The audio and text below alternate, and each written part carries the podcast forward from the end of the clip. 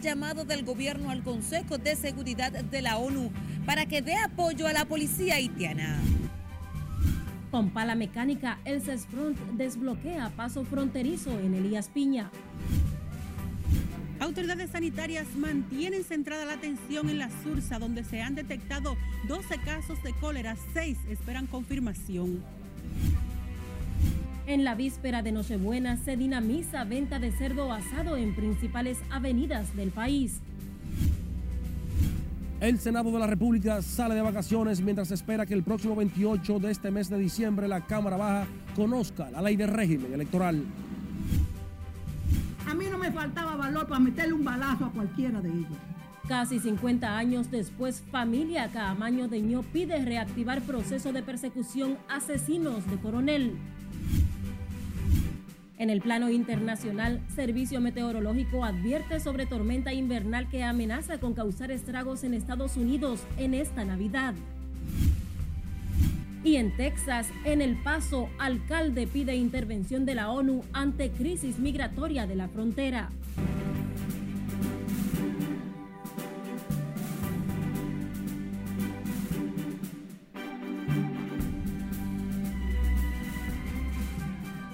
Bienvenidos en nombre de todo el equipo a la primera emisión de Noticias RNN. Soy Escarelet Guichardo y tengo el honor de informarles en esta jornada informativa.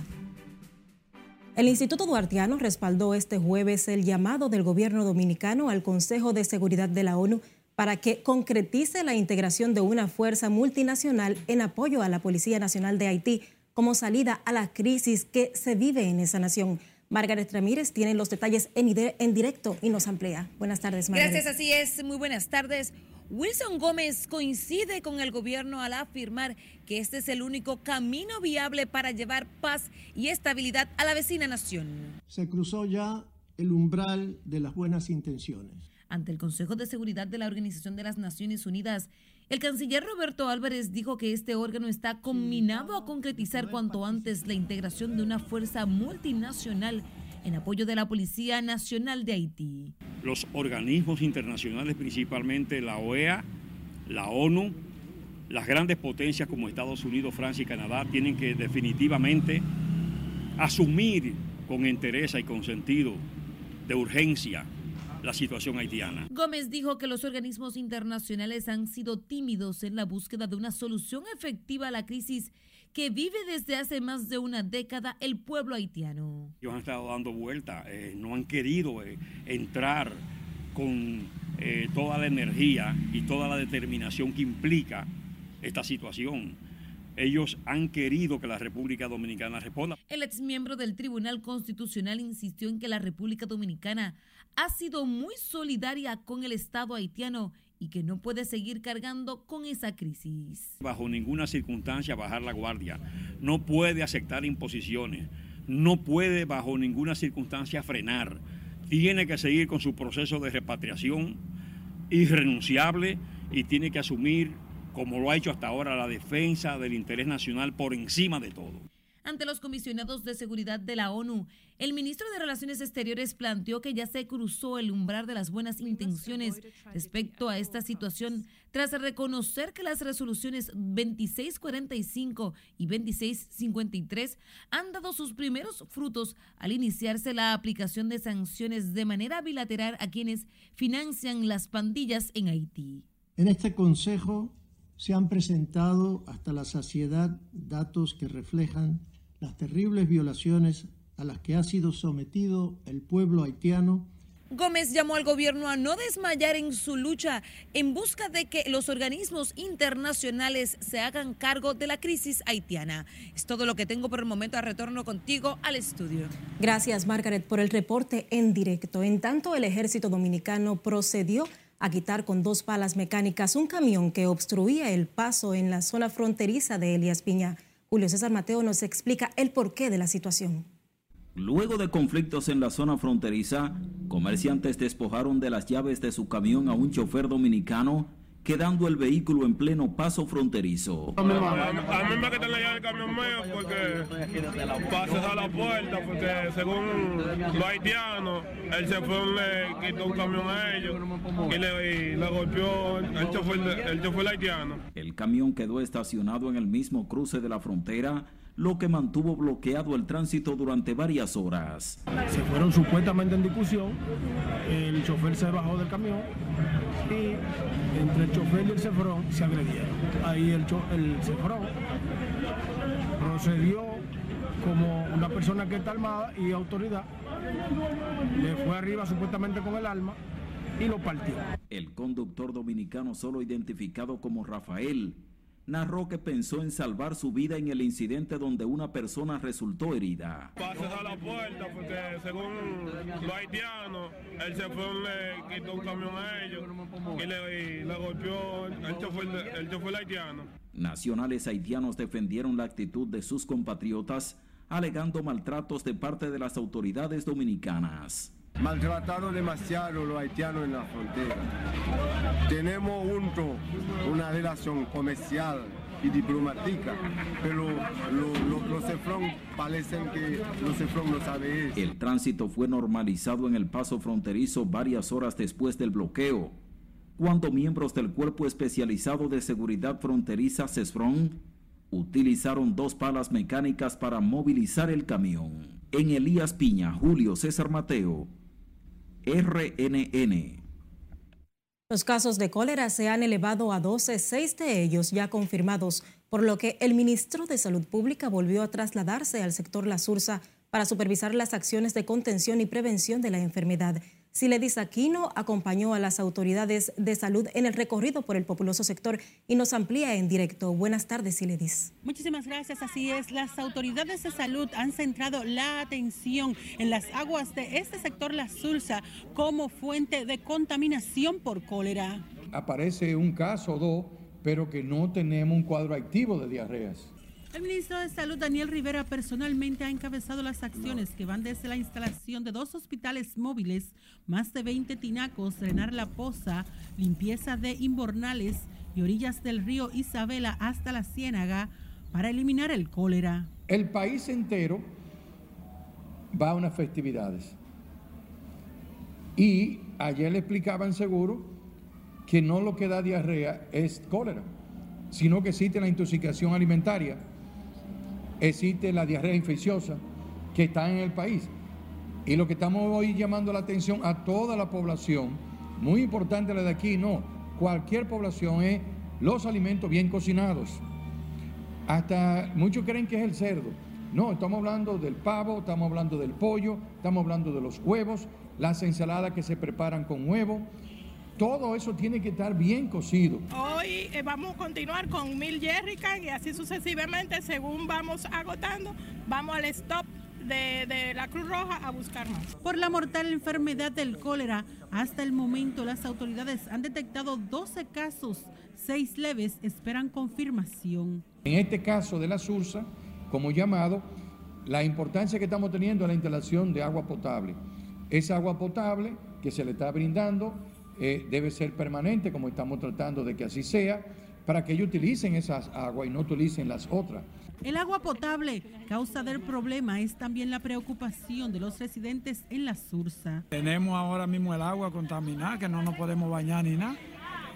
Eso es lo que nos está afectando mucho aquí, porque no tenemos, no tenemos agua, el agua no nos está llegando tenemos que de obligado irnos a bañar y a la posita. Esta oportunidad, lejos de ser eh, algo malo, va a resultar algo bueno para nosotros, la comunidad. Las autoridades sanitarias mantienen la prohibición de consumo de pescados del río Osama e Isabela y han recomendado no bañarse en la poza. Las autoridades se comprometieron a mantener atención integral a la Sursa hasta tanto sea eliminada la enfermedad del cólera. Por el momento son los detalles que yo les tengo. Retorno con ustedes al set de noticias. Gracias, Siledis Aquino, en directo desde el sector La Sursa. El Ministerio de Salud notificó la realización de otras 1.383 muestras de COVID-19, tras las cuales detectó 192 nuevos contagios del virus en las últimas 24 horas, con lo cual el total de casos activos ahora suma 1.133. Según el boletín emitido por el organismo de salud para el día de hoy, la positividad diaria está en 25.36% y la ocupación hospitalaria es de 2.1%. Sin embargo, no se han notificado nuevos decesos por COVID-19 en las últimas 24 horas, por lo que el total de defunciones se mantiene en 4.384 y la letalidad continúa en 0.67%.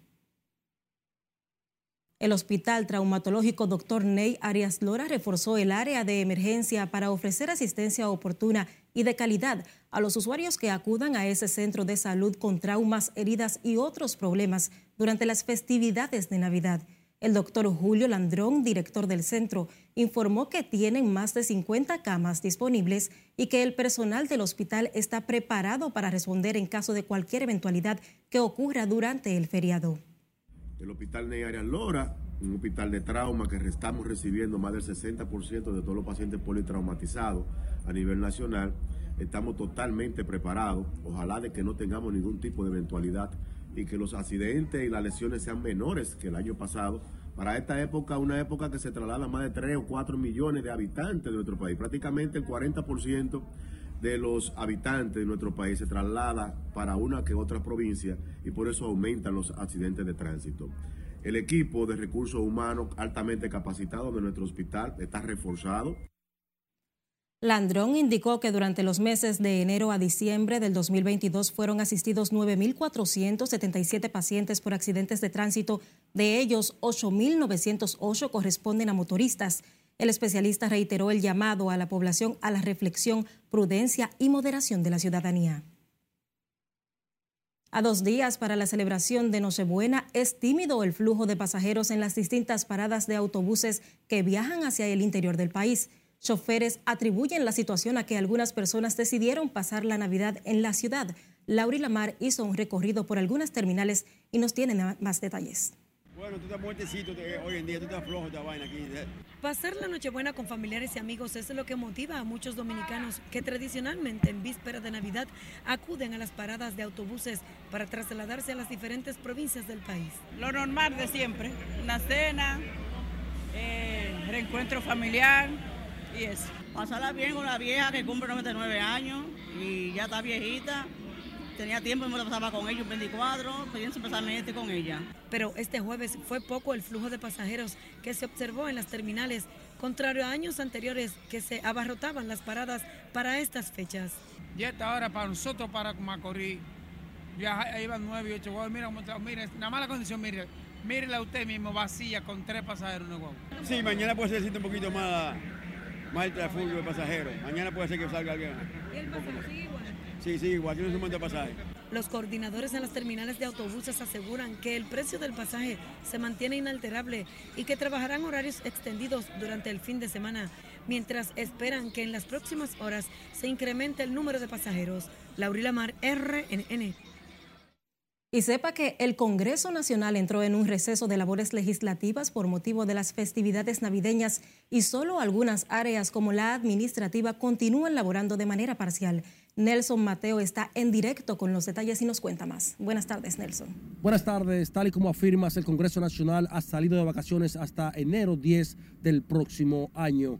Tanto en el Senado de la República como en la Cámara de Diputados eh, han quedado paralizados los trabajos habituales como las reuniones de comisiones y las sesiones ordinarias. En el caso de la Cámara Alta, la última sesión se realizó el pasado 20 de diciembre y en ella se aprobaron la esperada ley de ordenamiento territorial y la reforma a la ley electoral, también un préstamo de 140 millones de dólares para infraestructura vial.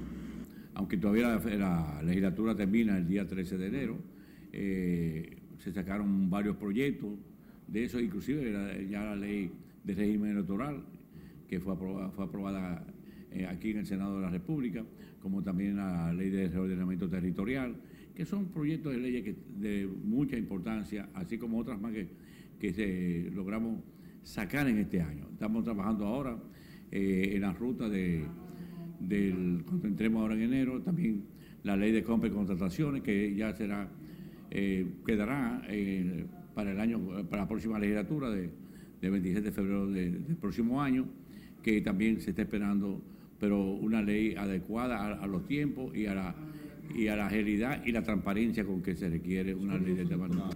La pausa en las labores legislativas del Senado serán hasta el próximo día 10 de enero, tal y como dijimos en principio, con relación a la Cámara Baja, los diputados tienen pautado una sesión para el próximo 28 de diciembre, día en que se espera sean conocidos algunos proyectos importantes remitidos por el Senado de la República, como lo ha sido pues la ley de régimen electoral que ya se aprobó en la Cámara Alta y que ha sido demandada por la Junta Central Electoral y otros órganos de la sociedad eh, civil. De mi parte, es todo por el momento desde el Congreso Nacional. Regreso contigo al CEP de Noticias.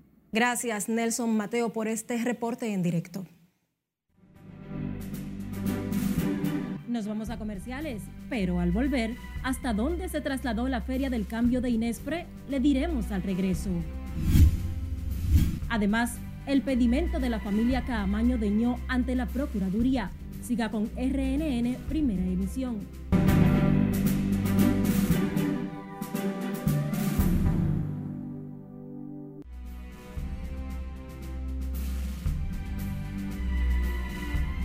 Gracias por seguir en sintonía con nosotros. El alcalde de la ciudad fronteriza de El Paso, en Texas, pidió la intervención de las Naciones Unidas para enfrentar la crisis migratoria por considerar que el gobierno no tiene capacidad para enfrentarla. Cesarina Ravelo tiene esta y otras informaciones en el resumen internacional de RNN. La Guardia Nacional de Texas desplegó tropas en El Paso a principios de esta semana y colocó una barrera de alambre de púas para bloquear los cruces fronterizos ilegales como parte de la operación Lone Star. El alcalde expresó que el flujo de inmigrantes hacia esa ciudad está en estado de emergencia porque se ha convertido en el epicentro de la crisis fronteriza estadounidense. Al menos 107 personas quedaron bajo tierra luego de que fueran bombardeadas tres minas de carbón en Donetsk. Tras el ataque perpetrado por las Fuerzas Armadas de Ucrania, las minas quedaron sin electricidad, provocando que los mineros quedaran atrapados bajo tierra. El cadáver de un hombre de piel negra fue encontrado en el tren de aterrizaje de un avión que llegó de Gambia al aeropuerto Gatwick. Hasta el momento, el nombre de la víctima no ha sido revelado mientras las autoridades investigan el caso. Suman 27 los muertos por los enfrentamientos de manifestantes con las fuerzas del orden en Perú. La Dirección Regional de Salud de Ayacucho confirmó la muerte de otro ciudadano gravemente herido en la protesta durante los días 15 y 16 de diciembre, demandando la renuncia de la presidenta Dina Boluarte mientras que el destituido Pedro Castillo pidió a la Comisión Interamericana de los Derechos Humanos que se reúna de manera urgente con su cuerpo de abogados. Las Fuerzas Armadas de Rusia y China iniciaron los ejercicios de interacción naval 2022 en el Mar Meridional, una operación que se extenderá del 21 hasta el 27 de diciembre. Los grupos de buques de guerra de la Flota del Pacífico de Rusia y las fuerzas navales del Ejército Popular de Liberación de China se reunieron en las aguas del mar de la China Meridional al sur de la isla de Jeju. La práctica incluye maniobras tácticas conjuntas y simulacros de comunicaciones. Encuentran otros cuatro cadáveres y ahora asciende a 30 los muertos por un deslizamiento de tierra en un campamento cerca de la localidad malasía de Batat, Al-Cali. Los rescatistas continúan en busca de sobrevivientes en el lugar de la tragedia ocurrido la noche del 15 al 16 de diciembre. El Departamento de Bomberos y Rescate detalló que dos de los cuerpos que hallaron en esta jornada pertenecen a niños. El organismo afirmó que los equipos de búsqueda y rescate siguen tratando de encontrar a tres víctimas que siguen desaparecidas a siete días de la catástrofe. China ha detectado más de 130 variantes Omicron del coronavirus que causa el COVID-19 en solo tres meses, según la Comisión Nacional de Sanidad. Las subvariantes que más se han detectado en el país son BA5.2 y BF.7, de acuerdo al director del Instituto Nacional para el Control y Prevención de Enfermedades Víricas, Wenbo. Los casos de COVID-19 han aumentado de manera descomunal luego de que las autoridades eliminaran las restricciones ante las incesantes manifestaciones en contra de las medidas anti-COVID. En las internacionales, Cesarina Ravelo, RNN. Seguimos en el plano internacional porque una tormenta de nieve golpeará los Estados Unidos este fin de semana de Nochebuena y podría afectar más de 25 millones de personas, entre ellos miles de dominicanos. El Servicio Nacional de Meteorología alertó que las temperaturas podrían descender hasta 26 grados bajo cero en Denver y Miami. En Denver y en Miami podría registrar dígitos desde los 8 hasta los menos 6 grados caloríficos. Meteorólogos temen que la tormenta se convierta en un ciclón bomba que se produce cuando la presión cae y una masa de aire frío choca con una masa de aire cálido. Regresamos al plano local porque la viuda del héroe de abril Francisco Alberto Caamaño Deñó, familiares y amigos afirmaron que iniciarán un proceso legal para que la Procuraduría General reactive la persecución de los asesinos del coronel. Nelson Mateo con los detalles. A mí no me faltaba valor para meterle un balazo a cualquiera de ellos. Asesinado el 16 de febrero del 1973, la Fundación Camaño Deñó dijo que ya es hora de que las autoridades digan la verdad sobre la muerte del héroe de abril. Primero es que un crimen de Estado, el Estado es solidariamente responsable, porque no estamos hablando de que fue un crimen que cometió una u otra persona, sino estamos hablando de que Francisco Alberto Camaño fue capturado vivo y, y era un prisionero de guerra protegido por la Convención de Ginebra y se le ejecutó, se le asesinó. Francisco Alberto, caramba, mi comandante te hiciste, te hiciste el muerto en la sierra, se lo creyeron, qué bueno. A casi 50 años de haber caído abatido por la Guardia Regular en el Valle Nuevo entre Constanza y San José de Ocoa, la Junta Central Electoral expidió un acta de defunción donde establece que la muerte de Camaño se trató de un crimen. Y esto, esto nos abre las puertas para comenzar a hacer una investigación importante sobre eso, pero no solamente con, la, con el crimen que se hizo con, con, con Camaño y sus compañeros, porque muchos, casi todos ellos fueron también cogidos vivos y fueron también muertos, es decir, también fue otro crimen. El acta de defunción, según los familiares, es un documento legal que deja a la Procuraduría General de la República sin excusas para iniciar una investigación sobre lo que atribuyen a un crimen de Estado. Finalmente se establece que fue un homicidio, un crimen de Estado. ¿Y qué espero con esto? Claridad, claridad eh, histórica y justicia eh, para todo lo que pasó sobre todo justicia, porque bien como decíamos anteriormente, aquí hay muchísimos hechos que todavía permanecen impunes, es decir, de crímenes y, eh, asesinatos que se cometieron durante la dictadura de Trujillo y el gobierno eh, sanguinario de Balaguer. Dijeron que estabas muerto, Francisco Alberto Caramba, y que en un sitio ignorado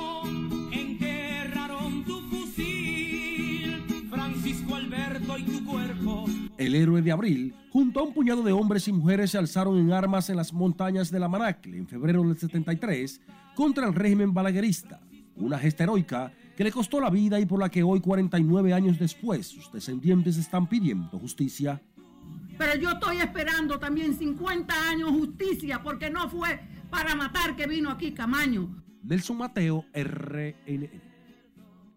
El gobierno continúa ejecutando las ferias de Navidad del Cambio a través del Instituto de Estabilización de Precios en distintos puntos del país, con alimentos a bajo costo para la población más vulnerable, con las que más de 30 mil personas han sido beneficiadas, según las autoridades. Lauri Lamar nos tiene más detalles en directo. Buenas tardes, Lauri.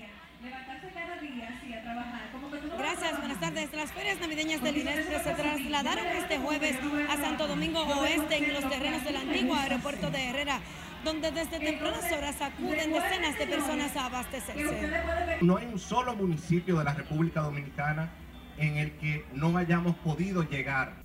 El director del INESPRE, Iván Hernández, destacó la acogida que han tenido las ventas en las ferias con más de 65 productos a precios asequibles. Con la mano amiga del INESPRE, hemos hecho más bodegas y mercados y ferias que en los ocho años anteriores y eso gracias al esfuerzo y a la visión que tiene el presidente de la República. mientras que municipios de Santo Domingo Oeste llegan desde distintos sectores a aprovechar las ofertas y los combos a 650 pesos que contienen 15 productos de la canasta básica. Muy bien. Sí, porque está, usted sabe que en la carnicería nos sale más caro y aquí lo tenemos más barato. Bueno, compramos uva, cebolla, arroz, eh, fruta, eh, una serie de productos. Todavía anda por ahí mi esposa comprando más por ahí. Está muy buena la canasta. ¿Y que ustedes podrán ya comprar sus alimentos? Sí, sí, es muy fácil de comprar. ¿Y qué usted cree que el gobierno está haciendo Está haciendo un buen programa para las familias que se ayuden en estas navidades más. En estas ferias también se ofrecen piernas de cerdo a 750 pesos, pollo congelado a 150 pesos la libra, el saco de arroz de 25 libras a 500 pesos, plátano a 5 pesos la unidad, entre otros rubros. Esta feria navideña se realizará este jueves y viernes aquí en Santo Domingo Oeste y en los próximos días se trasladará a San Francisco de Macorís, Santo Domingo Este, Los Alcarrizos y San Cristóbal. De mi parte es todo retorno al estudio. Gracias, Lauri, por este reporte en directo. La venta de cerdo asado al por, mayor o al detalle en las principales calles y avenidas del Gran Santo Domingo se mantiene como una tradición predilecta en la República Dominicana en la época navideña, en especial en los puestos donde vendedores esperan una gran cantidad de clientes en busca de esa carne en la víspera de la Nochebuena. Margaret Ramírez tiene los detalles. Eh, que comenzó el 10 de diciembre, eh, ha ido aumentando la venta de los cerdos. Los puestos de venta de carne de cerdo por motivo de la cena de Nochebuena forman parte de la cultura gastronómica del país que contribuye con el dinamismo de los comerciantes, en especial en esta época del año. Vendedores como Jairon Nolasco en la avenida Anacaona, esquina Luperón, con su guaguita de cerdo popularmente conocida por los amantes de esta carne, se prepara para entregar los pedidos que ha recibido de ciudadanos y la compra de quienes el próximo sábado se reúnen en familia. Bueno, la expectativa ahora mismo va muy bien, van muy buenas. Eh, tenemos un promedio de, de 50 encargos nada más, ¿me entiendes? Entre gente que viene a buscar 20 libras, gente que tiene el cerdo entero, gente que viene a buscar piernas. Y todo, tenemos como 50, un promedio como de 50 encargos nada más. Otros como Andri Ramón Bueno en el sector El Invi del kilómetro 10 de la carretera Sánchez en la capital, dice tener altas expectativas con las ventas en las próximas horas. Esperamos que la gente venga y compre su cerdito. Sí. Buen dinamismo en la venta. ¿Eh? Buen dinamismo en la venta. Sí, porque que hace la cosa buena, que esté mala la cosa, la gente siempre la busca. La carne de cerdo asada oscila entre los 450 y 500 pesos la libra. Margaret Ramírez, RNN. Recuerde que la información es poder. Acceda a rnn.com y síganos en las diferentes redes sociales como Noticias RNN. Además, envíenos sus denuncias a través de la línea de WhatsApp que está en sus pantallas. También recuerde que puede mantenerse informado del acontecer nacional e internacional en nuestras diferentes plataformas de audio, donde estamos como Google, eh, audio, Spotify y Google Podcast.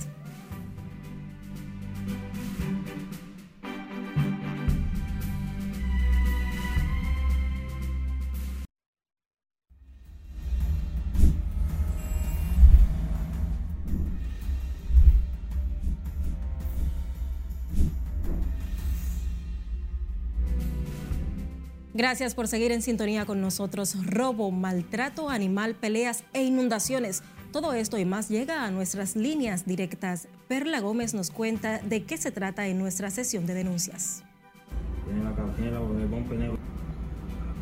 Iniciamos con un video captado por cámaras de seguridad de una fábrica donde un grupo de hombres armados penetraron en un Hyundai Sonata color mamey en la empresa Infebril Solution, ubicada en el municipio Los Alcarrizos. En el audiovisual se observa a uno de los asaltantes con una pistola en mano amenazando a los trabajadores que se encontraban en ese lugar y despojándolo así de sus pertenencias. Asimismo, los ladrones cargaron con todo el dinero disponible en la caja. Mire. El también se quemó. Los dueños de este pitbull siguen esperando respuestas por este atroz acto cometido por una persona al rociarle ácido a su animal, provocándole así quemaduras en su cuerpo. El vecino de la dueña del canino fue quien cometió el hecho, según los propietarios del perro. Por el momento se desconocen los motivos. A botellazos, sillas y trompadas se enfrentaron dos hombres en medio de la multitud de personas que estaban disfrutando de una fiesta popular realizada en Belloso Luperón, Puerto Plata, la noche de este miércoles. En otro video que nos llega a nuestra red se observa la inundación que se registró la mañana de este jueves en varias calles del residencial Invidorex en el municipio Santo Domingo Este por una tubería averiada. Brigadas de la Corporación de Alcantarillados de Santo Domingo y del Cuerpo de Bomberos se encuentran dando soporte en la zona afectada. Recuerde que usted puede enviarnos sus denuncias o reportarnos sus inquietudes a nuestra línea 849-268-5705. Perla Gómez, RNN. Y la valoración del presidente Luis Abinader sigue alta de acuerdo al más reciente estudio de mercado presentado por la CID. Según la línea encuestadora, un 71% de la población dominicana aprueba la gestión del gobierno del presidente Luis Abinader. Un 58% afirma que la situación del país va por un rumbo correcto. Un 65% considera que la situación económica del país está mejor o igual que hace cuatro meses y un 40% entiende que el jefe de Estado se interesa por realizar bien su labor como presidente, conforme a la encuesta de opinión realizada eh, de marzo a diciembre del presente año por la firma Consultoría Interdisciplinaria en Desarrollo CID Latinoamérica. De acuerdo con las respuestas obtenidas de manera aleatoria al contactar a 1.200 personas vía telefónica, cuando se les preguntaba sobre la labor del presidente Luis Abinader, un 71% es aprobada, contrario al 28% que la desaprueba, para una diferencia positiva en la aprobación de 43%. El resto no sabía o no respondía al respecto.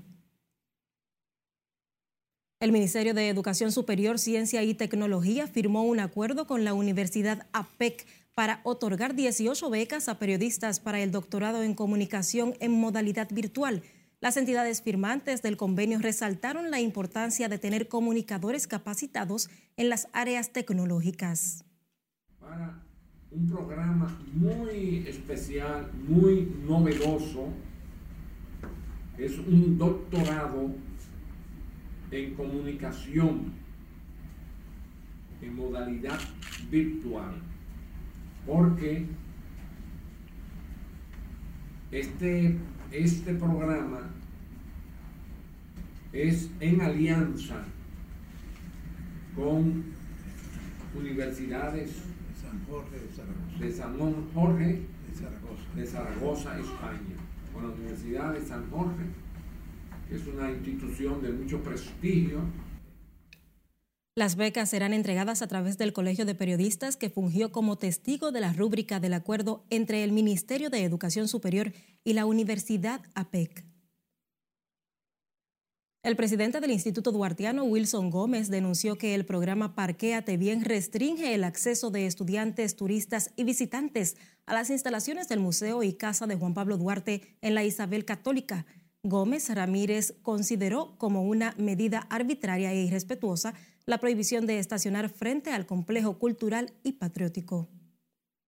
Pero es que el caso es omiso, porque desafortunadamente la cuestión patriótica no despierta el interés que despiertan los hoteles que están en la zona. Porque se sabe muy bien que se procuran muchas veces la protección de sectores que están en la zona colonial. El Instituto Duartiano es una entidad patriótica que no les representa beneficio material a nadie. El beneficio es moral y es lo que el Instituto Duartiano puede dar. El presidente del Instituto Duartiano, Wilson Gómez Ramírez, manifestó que hay que rechazar de manera categórica la pretensión de ignorar que este espacio público tiene que ser tratado como una zona de carácter escolar, con privilegio propio de un lugar donde concurren miles de estudiantes y maestros de todo el territorio nacional.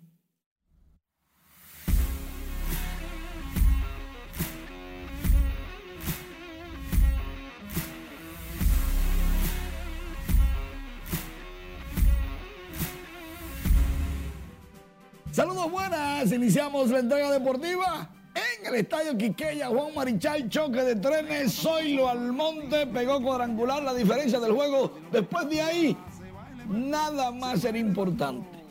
Almonte cuadrangular con dos, digo, con un envase de dos carreras, en el tercer episodio, Aneuri Tavares creía que no se iba, corrió como loco, cuando anotó se dio cuenta que la bola estaba de cuadrangular, Zoilo... ah, Zoilo está bien. Por otro lado, hay que decir que el estadio Quiqueya Juan Marichal no se llenó de público como siempre sucede cuando Águilas y Licey juegan. Y eso, que César Valdés no había perdido en su vida frente a las Águilas. Los liceístas debieron de llenar el estadio, pero no estaba lleno. ¿Quién tenía las boletas? ¿Qué pasó? No sabemos, pero tienen que revisarse los Tigres del Licey. Por otro lado, en el estadio Julián Javier Lewin Díaz conectó el tercer cuadrangular de la noche para las estrellas, que con tres tablazos remolcaron siete carreras, le ganaron 10 por 5 a los gigantes, está en el primer lugar junto con las águilas, pero a solo un juego, gigantes y Licey este jueves vuelven a jugar los mismos equipos, pero cambiando de sede, siguen los Santos.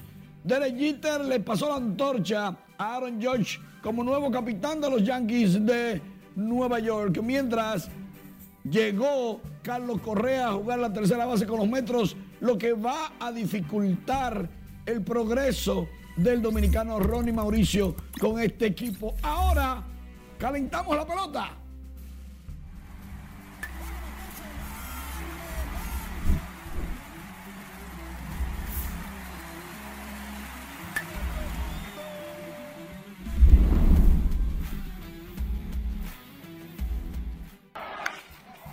Batazo profundo por el jardín derecho. Va allá el jardinero derecho. Sigue hacia atrás el jardinero derecho. La bola se va elevando. Se va elevando. Se fue la bola. Cuadrangular para Zoilo Almonte. Estas son, estas son las imágenes tendencia en las redes sociales. Zoilo Almonte dándole el palo a César. ¿Qué pasó, José Hernández? Dándole el palo a César Valdés. César como dije, nunca había perdido de las águilas, pero a todo el mundo le llega su hora y su diciembre. Después de ahí, todo fue mímica y musaraña. Las águilas ganaron ese partido fácil y los memes, atención, Roenis Elías, con su nuevo hijo el Licey. Ay, Dios mío. Roenis Elías, con su enanito en vez de gigante, César Valdés. César Valdés escribió en su Twitter, nah, día feriado mañana en Santiago, se lo merecen, los quiero. César a los aguiluchos le dice eso. Y entonces, uno de los fanáticos le responde a César en ese... Miren eso, señor. Fuap, te fuiste, César. Estas son las cosas, las pasiones que trae el béisbol invernal dominicano a esta altura. Si tú eres del Licey, lloraste. Y si fuiste de las águilas, gozaste. Triunfadora. Ah, como debe ser. Gracias, Manuel. A ustedes, gracias por el favor de su sintonía. Feliz resto de la tarde y mantenga la sintonía con la programación de la Red Nacional de Noticias.